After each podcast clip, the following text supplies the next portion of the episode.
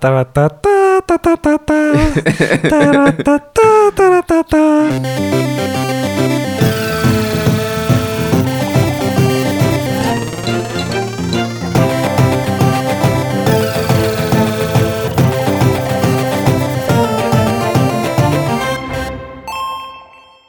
Привет! Это подкаст «Деньги пришли». Мы его ведущие, Илья Красильщик и Саша Поливанов. А еще с нами есть... Альфа-банк и студия подкастов «Либо-либо». Сегодня 17 апреля. Что изменилось за последнюю неделю? Кажется, ввели какие-то пропуска, но мы, я так и не понял, что с ними происходит. А я сегодня пользовался пропуском. Ну расскажи. Я сел в такси, и меня спросили пропуск. Я сказал номер пропуска, мы его вбили вместе общими усилиями, и выяснилось, что он активен. Я был очень доволен. После нашего путешествия в Голландию мы все равно должны с тобой сидеть две недели на виртуальном карантине. Ну, мы просидим на нем гораздо дольше, но раз уж ты заговорил про Голландию, нам пришло письмо. Прочитай его скорее. Саша и Илья хуяфант. Это не шутка, это по-голландски. Давно вас слушаю, еще со времен в апте ни одного. Хорошо вы покекали про голландское путешествие. Отправился бы так же. Да вот только жена не умеет кататься на велике, дочке всего 4 месяца, а еще и то, что нельзя называть. Хотя Intelligent Lockdown не помеха фотоохоте. Во вложении slow-mo с попугаями оленями прямо у Den Haag Centraal. Раз уж на великах мы не едем, то выйдем, как обычно, на нашу вечернюю прогулку по Гааге. Здесь самая теплая весна с 1901 года. Все цветет. На придомовых участках пострижены розовые кусты. Пахнет черемухой, гуси устраивают одиночные коллективные пикеты. Пройдем мимо Королевского дворца в 300 метрах от нашего дома, сквозь лес Хакс и Босс, где непуганные лебеди выходят на берег роскошных домов по Вассенарсевек. Я надеюсь, я правильно сказал. Заглянем в большие окна. Сложно преодолеть это желание, уж больно хороши интерьеры. Комнаты, как правило, длинные и светлые. С улицы видишь внутренний дворик в противоположном окне. Интерьеры изысканные, каждая деталь на своем месте. На подоконниках сейчас повсюду плюшевые мишки, своего рода покемон Go. Дети, лишенные сада и школы, и друзей охотятся на медведей. Дочка сопит в коляске, мы беседуем, пьем кофе, не спеша, доходим до побережья Северного моря, Шевенинген. На море все как обычно. Кружат чайки, только кафешки на берегу закрыты. Дитё кряхтит, и мы поворачиваем в сторону дома. Однако реальность сегодня такова, что люди продолжают болеть и умирать. Многие бизнесы терпят убытки, фитнес-клуб просит не отменять подписку, министр здравоохранения на собрании прилег в обморок и ушел в отставку. Но я хотел рассказать про Голландию, которую мы так любим, и что она все та же. Велосипеды снуют туда-сюда, тюльпаны расцветают, а утки в каналах ныряют за едой. Проблема решаться, и можно будет снова приехать поколесить. А если правда соберетесь, когда можно будет, пишите, погуляем вместе по Гааге. Юра Кашницкий. Такое прекрасное, Прекрасное письмо. письмо, совершенно. Юра, спасибо, мы обязательно воспользуемся возможностью попутешествовать, как только она станет доступна. Теперь к новостям. Н- новостей нет. Нет, у меня есть Так, новость. расскажи. Новость у меня такая. Мне вчера приехал стул, рабочее кресло, и моя жизнь радикально улучшилась. Дело в том, что в последние несколько недель карантина я сидел на обычном старом стуле, который хорош для того, чтобы сесть, например, и поесть, но совершенно плохо для того, чтобы сидеть на нем весь день и работать. Поэтому моя задница, простите, пожалуйста, абсолютно отсохла. Как будто ты ехал на велосипеде. Но я не ехал на велосипеде и не занимался никакими спортивными упражнениями. Я, я просто отсох. И тут мне приехало кресло, и я сейчас в нем сижу, и в нем очень удобно. Я страшно доволен. Именно этому мы и хотим посвятить сегодняшний выпуск. Именно этому мы и хотим посвятить наш новый театральный выпуск. Мы просто хотим поговорить о том, на что мы тратим деньги. Наконец-то! У нас специальный выпуск. Ребята, мы будем говорить про деньги в нашем подкасте. Приблизительно неделю назад в нашем телеграм-канале, на который вы можете подписаться, мы задали вопрос о том, каким количеством сервисов доставки мы пользуемся. Вот у меня выяснилось, что за этот месяц карантина я воспользовался 12 разными доставками, причем, наверное, 10 из них я бы не воспользовался, если бы мог выходить из дома. В общем, мы подумали, что такое количество доставок требует какого-то осмысления. Мы будем называть по одной трате, кто эту трату совершил и кто нам ее доставил. И будем обсуждать каждую из них, насколько она была глупа, оправдана, интересна, и мы получили от нее удовольствие. Ну, я бы так сказал. Вообще мы хотим устроить битву трат. Чья трата перекроет трату другого человека? Предлагаю сделать так. Ты называешь свою трату, а я из своих трат пытаюсь найти трату, которая круче, чем твоя трата. Глупее, больше, страннее. В общем, я буду пытаться перебивать твои траты. Договорились. А я еще хочу сказать, что некоторые траты, которые я выписал себе, они скорее на всю семью, то есть не очень понятно, кто бенефициар из нас троих, пятерых. Маруси, Таньки, меня, Кайсы и кошки Пимс. Она, кажется, еще в этом подкасте не участвовала. Неужели есть трата бенефициаром, которым является кошка Пимс? Это я и говорю, сложно назвать, кто будет бенефициаром какой траты. Ладно, давай начинать. Это вещь, которую мне сделала доставка player.ru. Умные весы.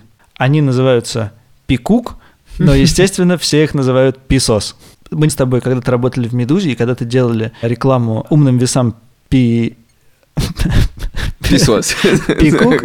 И тогда же выяснили, что все эти вещи, которые он считает, в принципе, конечно, очень любопытные, но абсолютно никак как бы ты ими с точки зрения доказательной медицины не можешь воспользоваться. Но она, значит, эта штука считает у тебя количество килограммов костей, жир, много ли у меня, значит, кальция, достаточно ли я тренируюсь. Погоди, это же просто весы, она же может знать только твой вес. Как это возможно? Какой-то, значит, ток через тебя проходит, и они... Какой э, ток? Ну, в смысле, электрический разряд. И он как бы тебя анализирует. Ты купил что-то, что пропускает через тебя ток? Это незаметно. Сколько килограмм костей в вот тебе? сейчас я тебе... Я открою приложение и зачитаю тебе все про себя. Господи, приложение Писос. 2 апреля я весил 72 килограмма и 400 грамм. И телесного жира в нем было 20,9%.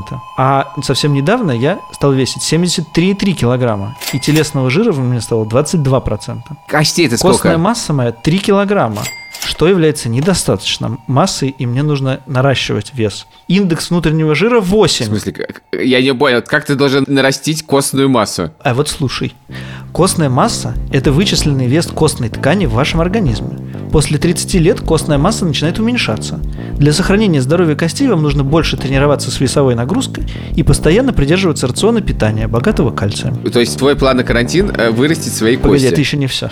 А мышцы у меня 73,9% это зелененький показатель. Вода в организме 55,8% это зелененький показатель. Белок 18,1% это зелененький показатель. Скелетные мышцы, наконец, это 43,9% и тоже зелененький показатель. А вот индекс внутреннего жира у меня 8, это желтенький показатель. Моя оценка тела 8,5 из 10. В скобках со скрытым ожирением. Ты весишь 73 килограмма. Какие нахер скрытое ожирение? Они же с ума, что ли, посходили все? Я готов проиграть этот раунд, потому что я тоже купил весы. И они тоже умные. Но они не настолько умные. Они называются Xiaomi. И ум их за- заключается исключительно в том, что они записывают мой вес в приложение.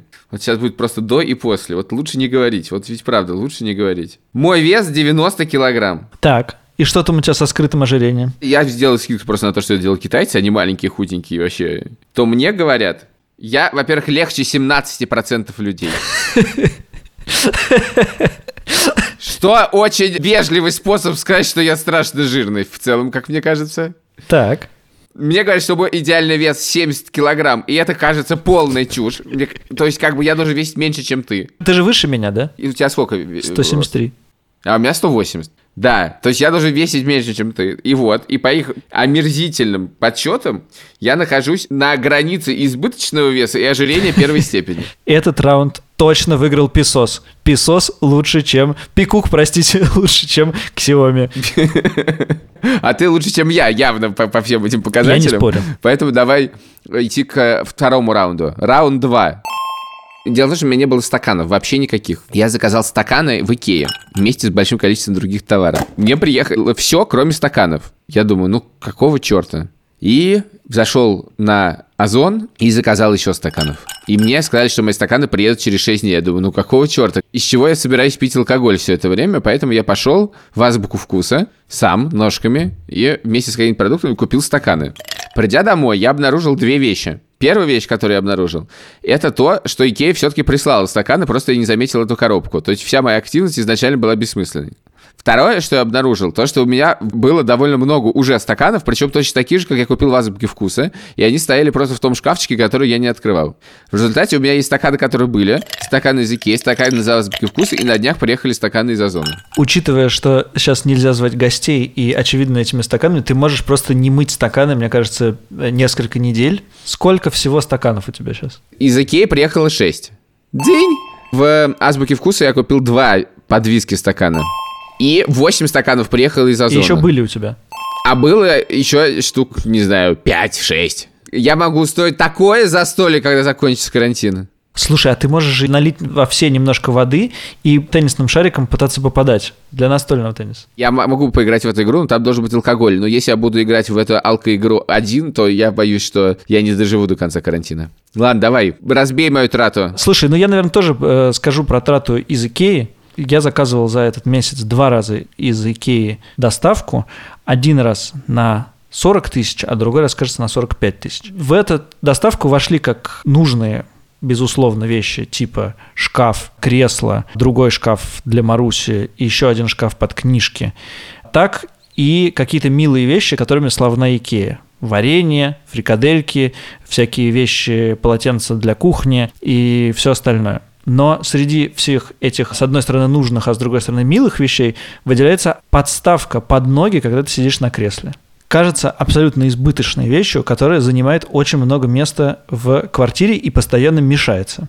Но, с другой стороны, когда ты сидишь на кресле, то действительно удобно, хотя любая табуретка выполнила бы эту функцию точно так же. Ну, мне кажется, не может быть заказа из Икеи, в котором нету хоть одной избыточной вещи. Последний раз я заказал гигантского плюшевого медведя. Он сидит на полу в соседней комнате, его можно использовать как подставку под ноги. Это, кстати, хорошо рифмуется с письмом нашего слушателя, который говорил про то, что плюшевые мишки лежат теперь в каждом окне. Мне кажется, ты просто голландец, Илюх. Нет, я еврей. И об этом у нас тоже был выпуск. А знаешь что, знаешь что еще про Икею? Я скажу, что вот, что безусловно, как бы вещь номер один в Икее, и меня жалею людей, которые до сих пор ее не купили, это подставка под телефон, которая делает удобными прямые эфиры, разговоры с коллегами по Зуму и так далее. Очень удобная вещь, которая позволяет телефону не падать. Стоит каких-то там 149 рублей. Но ты не купил ее. Я купил ее просто, мы почему-то купили ее одну, а не три, и сейчас ей пользуется Маруся, а у меня телефон падает.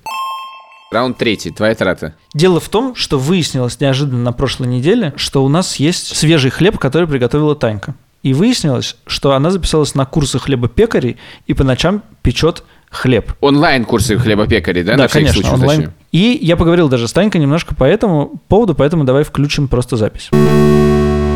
Танька, скажи, а как тебе пришло в голову заниматься хлебопечением на карантине?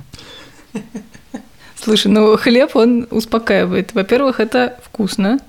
Во-вторых, это требует внимания. В-третьих, мне кажется, это как любой неочевидный в условиях современного города навык. Успокаивает, когда жизнь как-то начинает немножко по-другому быть устроена. У нас просто дома ночное хлебопроизводство. Вообще это интересно, потому что хлеб, он не требует от тебя постоянного внимания. Ты должен его, например, э, замесить оставить на полчаса, а потом еще немножко помесить. И я в какой-то момент сделала ошибку и начала этим заниматься посреди рабочего дня. Никому не советую. Отвечать на сообщения в слэке тестяными руками не очень приятно. Как называется ваш хлебный чат? Это курс, который делает такая Маша Тамгина, надеюсь, что я правильно ставлю ударение, девушка, которая живет в Испании и работает в ресторане, а сейчас, как все, мы сидит дома и печет с нами хлеб. The Chicken Stock, по-моему, так называется ее блог.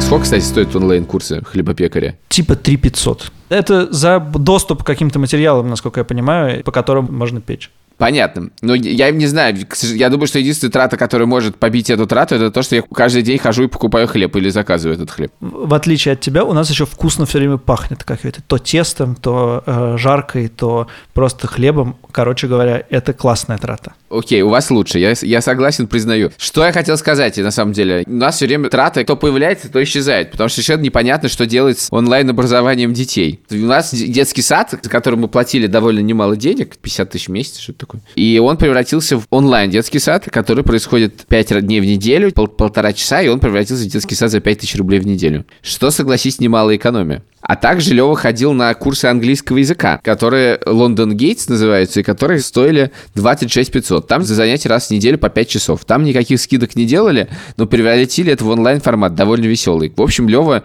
где-то через второй или третий час всегда был обнаруживаем лежащим абсолютно в отчаянии перед компьютером. Без сил? Без сил и бормоча I'm tired, I'm tired, говорил Лева. Поэтому эти занятия мы ему все-таки отменили. А еще одно онлайн-занятие, которое у нас происходит, это занятие футболом, так спорт. И это очень классно, это самое классное занятие. Они обсуждают всякие ситуации на поле, обсуждают, кто что должен это сделать. Смотрят всякие видео, обсуждают. Ого! Их, как кто должен был поступить. А потом записывают финты на видео и присылают. Ему обновляют карточки футболиста после того, как получает их финты. Однажды я застал Леву абсолютно рыдающим, потому что он не успел сделать финты, и ему прислали карточки, и обновление там не учило его финты. В общем, он очень включен в этот процесс. Я просто зацепился за онлайн-школу, которую ты не зачитерил, потому что это не является доставкой никаким образом. Да. Мне пришлось отвечать тебе Да, тем же. давай. Раунд 4. Однажды я лежал в кровати и читал какие-то новости про коронавирус страшные. И понял, что мне не хватает какой-то ориентации в пространстве. Мне не хватает одного надежного источника, в котором бы я читал новости про экономику в связи с коронавирусом. Я решил, что надо купить журнал «Экономист». Потом я трезво рассудил, что если я подпишусь на журнал «Экономист» в онлайне, я просто не буду его читать и платить деньги. Поэтому я решил купить его в бумажной версии. И это было в конце марта. Я подписался на 12 выпусков за 20 фунтов. Как ты думаешь, Илья, сколько выпусков бумажного журнала «Экономист» пришло мне к 18 апреля? Безусловно, ноль, а ты можешь был догадаться, как, и зачем тебе читать про вчерашний коронавирус. Я не, это была действительно странная Нет, трата. как раз «Экономист» хорош тем, что у них многие статьи осмысляющие, которые как бы классно почитать. Но проблема в том, что я не могу их почитать. В моем почтовом ящике пусто. Ну, слушай, ну, коронавирус. а, Помимо всего прочего, довольно сложно доставить тебе журнал, я думаю. Интересно, придут ли они вообще, придут ли они как бы целиком сразу пачкой. Они еще могут пройти пачкой до несколько штук сразу, да, что-нибудь такое. да. Но с другой стороны, у меня есть развлечение. Каждый раз, когда я спускаюсь на первый этаж, у меня есть какой-то «А вдруг мне пришел мой журнал?» Вчера во время записи подкаста я жаловался вам, что экономист ко мне так и не доходит. А сегодня спустился собака гулять. Смотрю, в ящике что-то лежит. А это журнал «Экономист». У-ху! Ну хорошо, у меня бессмысленная трата тоже есть. У меня стоит моноколесо, на котором я хочу кататься. Его невозможно заряжать, потому что у него нету переходника для розетки, потому что у него какая-то иноземная розетка. И я купил переходник для моноколеса, он тоже мне приехал с доставкой из Беру, кажется. Неделю шел ко мне, пришел, я поставил, и все, конец истории. Потому что на моноколесе-то ездить-то нельзя. И когда можно, будет совершенно неизвестно. Ну хорошо, а ты не можешь ездить по квартире? Нет, я не могу ездить по квартире. Ты что? Я могу ездить по квартире по стаканам. Могу вот так сделать. Вообще, когда ты выйдешь, еще у тебя, мы знаем, проблемы с лишним весом, поэтому тебе лучше ездить на велосипеде или, может быть, на самокате, но не надо использовать э, колесо. Возможно, велосипед будет следующей моей покупкой. О, ты думаешь об этом? Расскажи. Я думаю о велотренажере. Да, о велотренажере я, кстати, тоже думал. Давай скинемся и купим один на двоих. В мою квартиру. Это неинтересно. Дело в том, что, зная себя, я уверен абсолютно, что я его поставлю, один раз пробегу, где-то на третьей минуте мне станет очень скучно, и на этом все закончится. Вот, и потом ты просто доставкой отправляешь его мне. Ну, если за твои деньги, то можно. Ладно. Илья, перед тем, как ты объявишь следующий раунд очередной, давай сделаем небольшую паузу и позвоним в Альфа-банк нашему другу Леше. Зачем? Ну, спросим у него, какие у россиян есть интересные траты появились. Леш, наверняка у Альфа-банка есть ответ на вопрос, какие необычные вещи стали покупать россияне или пользоваться чем-то, чем не пользовались раньше. Ну, я не знаю, насколько это там, необычная трата или обычная. Люди стали покупать все, что касается домашнего спорта. Первое, что разобрали, ну, вы можете это посмотреть не только по нашей аналитике, а по наличию просто в интернет-магазинах, дорожки для ходьбы. Вот, меня это очень интересует. Дело в том, что я думаю об этой покупке уже несколько недель, но я прекрасно понимаю, что мне не хватит силы воли для того, чтобы по этой штуке ходить. Но это уже не имеет никакого смысла, потому что думать надо было раньше об этом. Тут я сам сделал research небольшой. Там есть какие-то совсем прям какие-то винтажные, дорогостоящие. Черт, это очень обидно, потому что вот в этот момент меня добило, я думал, ладно, куплю. Но есть интересная вещь. Например, есть классная дорожка, ну, очевидно, не очень дорогая, которая в феврале стоила в среднем 24 500 рублей. Сейчас она стоит 41 тысячу рублей. Та же самая, да? То же самое, конечно. 41. Не в два раза, но близко к тому, да. Ну, я думаю, что если карантин продлится, то она будет и в два раза, и, и больше. Велотренажеры, наверное, туда же попадают. Ну, туда же первое, что разобрали, все, что касается гантелей, вот небольшие, да, там 5, 6, 7 килограмм. Ну, то есть все, что подешевле, оно, в принципе, ушло. Подожди, в стране дефицит гантель. Я правильно тебя понимаю? В стране дефицит гантелей. Бог ты мой. Что еще покупают? Ну, Игры домашние настольные.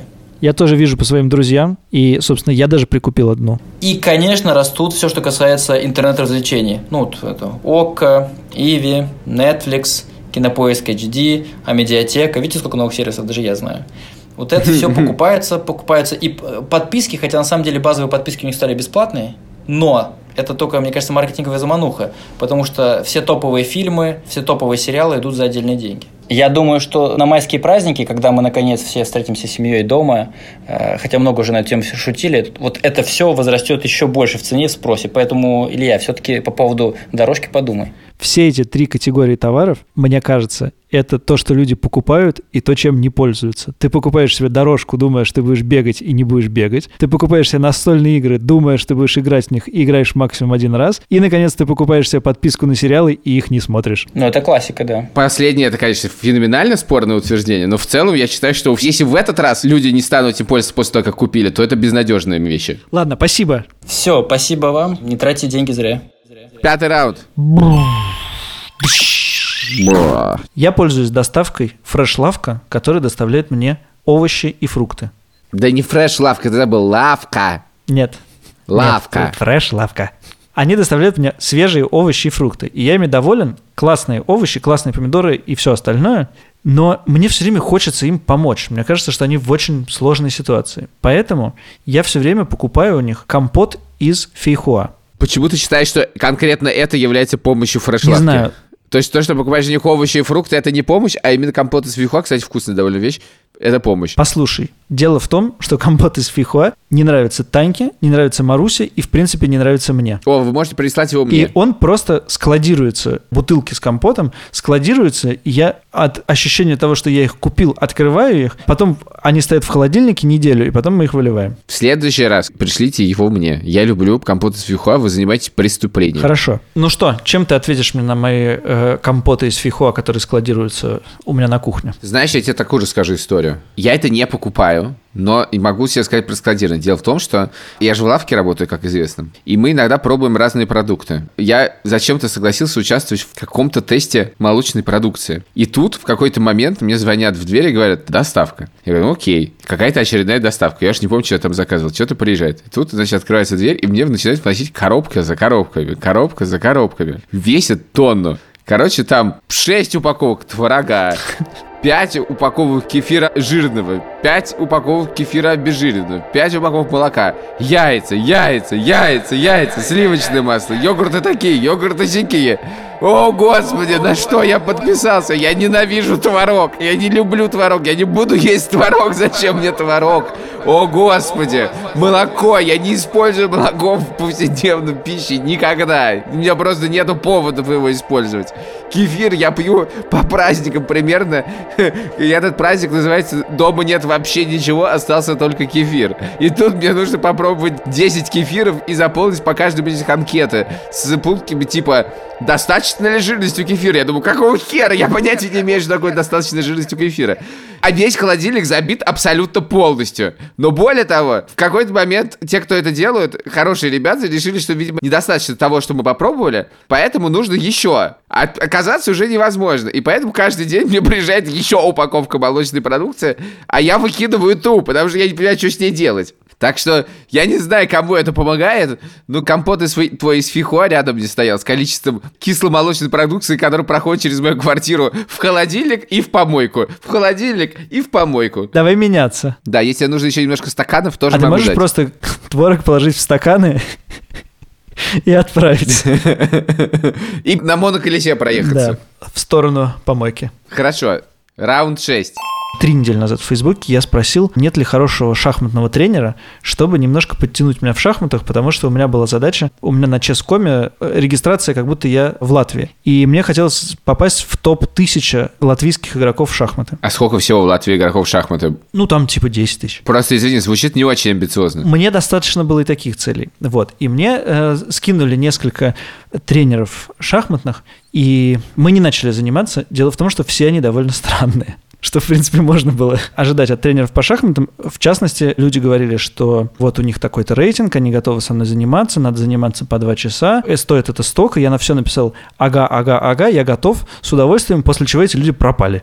Все. Да. К этому времени как раз снова у меня произошел переворот от шахмат к покеру, и сейчас уже мне не очень интересно заниматься шахматами. Хорошо, значит, тебе нужно и заниматься в покер. Это гораздо дороже. Тренер шахматы стоит э, в районе полутора-двух тысяч за занятие. А тренер в покер? Тренер в покер, я боюсь, нормальный стоит э, в районе 100 долларов за занятие.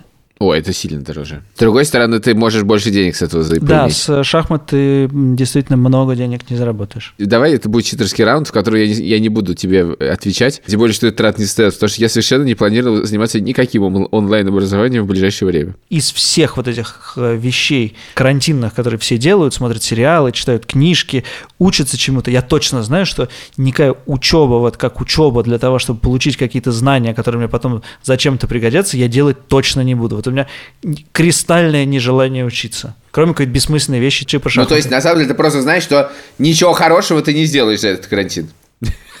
Раунд 7. У меня серьезная проблема. Беда пришла, прям скажем, откуда не ждали. У моих детей появился музыкальный вкус. Хотя его не звали. И пришел в паре с его полным отсутствием, скажем так. Происходит что-то абсолютно чудовищное. Виной этому всему Яндекс станция, которая была подарена им на Новый год, видимо. И они стали слушать в ней чарты. А в чартах песни. А в песнях к ним пришел Егор Крид, Люблю ее, она любит вечеринки Моргенштерн, better Яша бегает по квартире и поет «А я просил тебя, просил, но ты оп- опять, опять, опять. О, как намаялся я с тобой. Моя попытка номер пять». Я думаю, ну хоть Виагру-то он поет. Хотя бы Виагру. Виагру я сам люблю. Так выяснилось, что нет, это не Виагра. И это чудовищная перепевка Виагры, где девочка заменена на мальчика. Такая шутка, видимо. А в чем трата? К сожалению, дальше будут траты. Ну, во-первых, я купил им маленькую Яндекс станцию, чтобы они слушали у себя в комнате этот свой кошмар. Я какое-то время думал, что я считаю, что ну пусть они слушают, надо пройти через это, пусть они это слушают, ничего страшного. Как-то ехал с ними даже в машине и слушал это, и где-то через 15 минут я понял, что я просто не, больше не могу. Я совсем не готов это слушать. Дело в том, что я помню наши с тобой совместные путешествия на машине и в том числе с твоими детьми. И Яша, надо сказать, всегда отличался своеобразным музыкальным вкусом. И, например, в возрасте четырех лет, кажется, его любимой группой была Ленинград. Да, это правда. И я там тоже сопротивлялся некоторым песням. Слушай дальше. В какой-то момент приходит мне сообщение от моего сына, который говорит, я заказал себе кофту. Я смотрю, это группа Моргенштерн. Да не написано Янг Хефнер. Янг Хефнер, я не знаю, что значит, но я знаю только одного Хефнера, основателя журнала Playboy. Есть ли какой-то другой Он Хью. Хефнер? И является ли он молодым Хефнером? Что имеется в виду на этой кофте? Проходит еще пара часов. Говорит Яша, папа, мне нужна кофта. Присылает картинку кофты. На ней Егор Крид с автографом. Я думаю, боже ты мой, о, господи, боже мой, о, нет, только не это. Зачем мы ходили, выбирали им одежку, красивую одежку? Нет, теперь он будет ходить в кофте с Егором Кридом. Ты слушал Егора Крида? К счастью, нет. Ну, короче говоря, это невыносимо. У них есть другая любовь. Тима белорусских. Тима белорусских лучше. Вот Тима белорусских я все-таки готов слушать. Я несколько дней обрабатывал Яшу, говоря, Яш, давай, может, кофту Тима белорусских? Давай с Тима белорусских, давай с Тима белорусских. Нет, я хочу Егора Крида. Я обожаю Егора Крида. Кстати, я, естественно, пошел на попятную, заказал кофту с Егором Кридом, завтра приедет кофта с Егором У Кридом. меня есть уточняющий вопрос. Леве сейчас 9 или 8? Девять. Яша 7. Яша семь. Лева уже сам заказывает себе одежду, а Яша просит у тебя разрешения. Ну, я думаю, что Лева попросил разрешения у Кати, а Яша попросил разрешения у меня. Скорее всего, было Я так, просто да. подумал, что там есть какой-то вот что после 8 лет вы, например, разрешаете э, Леве самому покупать одежду себе. Это было бы очень интересно поговорить об этом. Это было бы очень интересно, но это не так. Да. И более того, я хотел бы продолжить покупать им одежду. Происходящее мне абсолютно не нравится. Эта эмансипация совершенно не то, что я планировал. Я хотел бы их вернуть обратно в шестилетний возраст. Когда я выбирал им музыку. Мне есть чем тебе ответить. Дело в том, что мы заказали в магазине Funny Socks, который постоянно лезет мне рекламой в Инстаграме, маски для хождения по улице. Маска с футбольными мячиками, маска с просто красивым узором, маска какая-то детская. В общем, 6 или 7 красивых масок. Я видел эту рекламу в Фейсбуке. Да, а я на нее поддался. Раунд 7. Я купил себе на день рождения PlayStation. До этого я купил себе телевизор, а к PlayStation я купил несколько игр. Одну игру я купил Death Stranding, она же про курьеров я не могу не купить. Я ее ни разу пока что не открыл, хотя произошло это неделю назад. Вторая игра Assassin's Creed. Я ее открыл, проиграл в нее 5 минут, подумал, господи, мне очень скучно, и закрыл. У тебя будет став Егора Крида и игра Assassin's Creed. Хоть мне и было очень скучно, это сильно лучше, чем Егор Крид. Вот это нет никаких сомнений.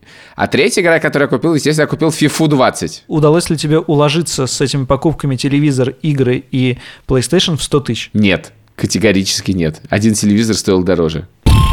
У меня большой телевизор. Да, хорошо. у меня большой телевизор. Он квартирообразующий. Так вот, я установил FIFA и решил играть онлайн. Там есть эти дивизионы. Когда-то несколько лет назад я играл в них, дошел до какого-то там, их всего 10, я дошел типа до четвертого, дальше просто плюнул.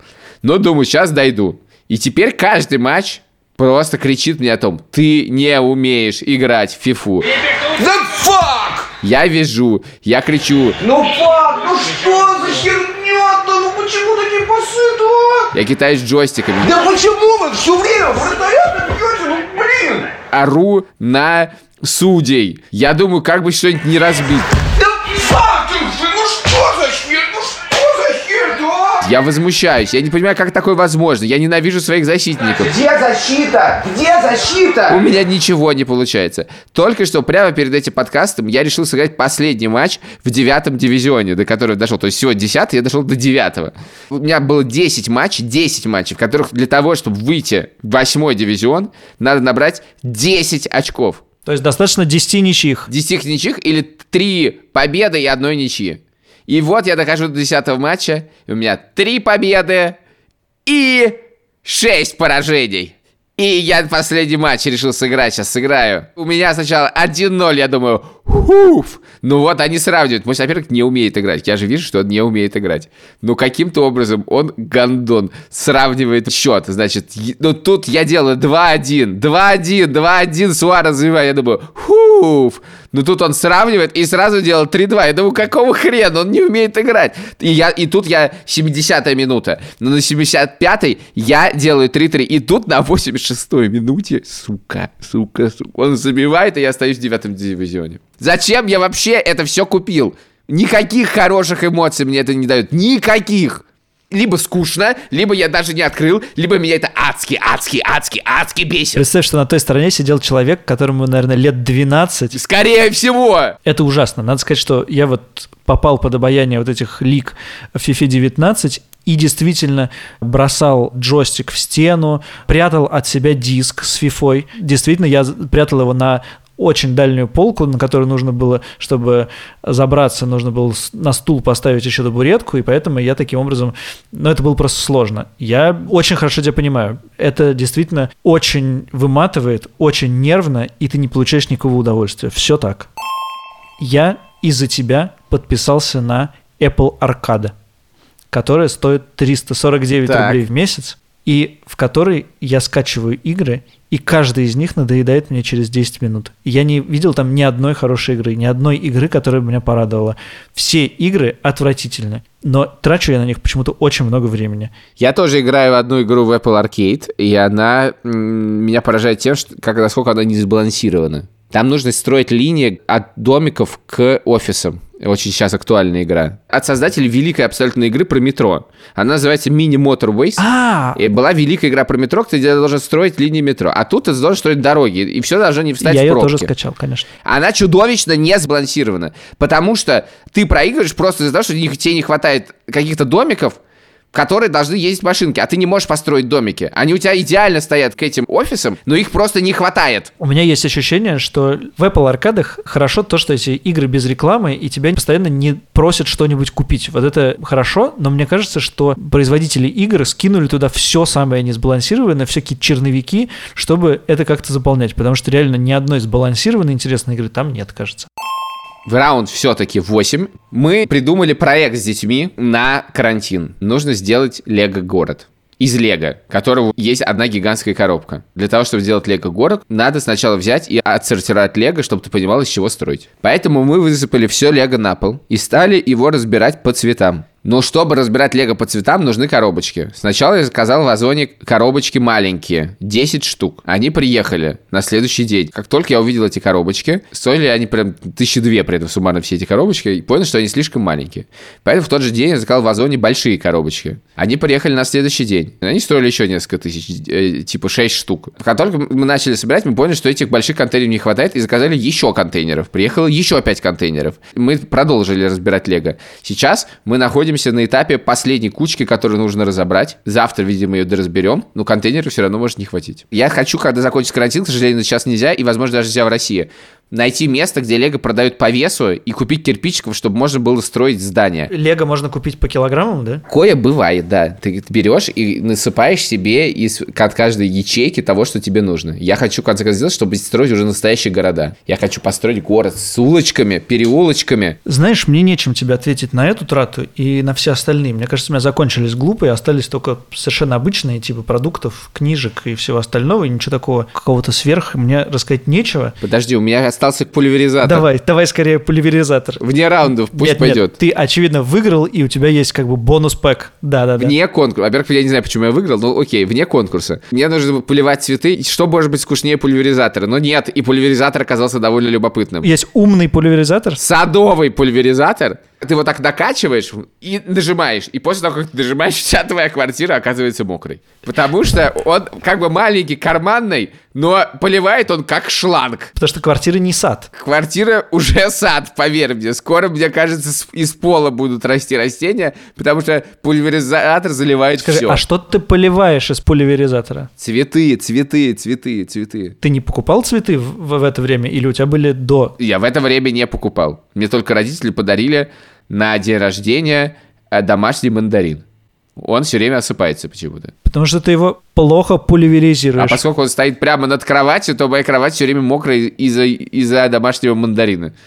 У меня вот впечатление от перечисления наших трат в том, какие же мы хорошие, но абсолютно бессмысленные люди. Да Хорошо, ладно. Я по тебе соскучился. Я тоже. Я так честно говоря больше не могу. Хочется поиграть в фифу, что-нибудь популяризировать, съесть твой творог, взвеситься на твоих час- э, часах, взвеситься на твоих весах. Классно будет, если мои весы тоже покажут тебе 90 килограмм. Очень классно. Бери беговую дорожку и беги на ней ко мне. Да, да, да, да. Твой квартирообразующий телевизор оценить. В общем, короче говоря, это был подкаст «Деньги пришли». Спасибо, что были с нами. С нами еще были Альфа-Банк и студия подкастов «Либо-либо».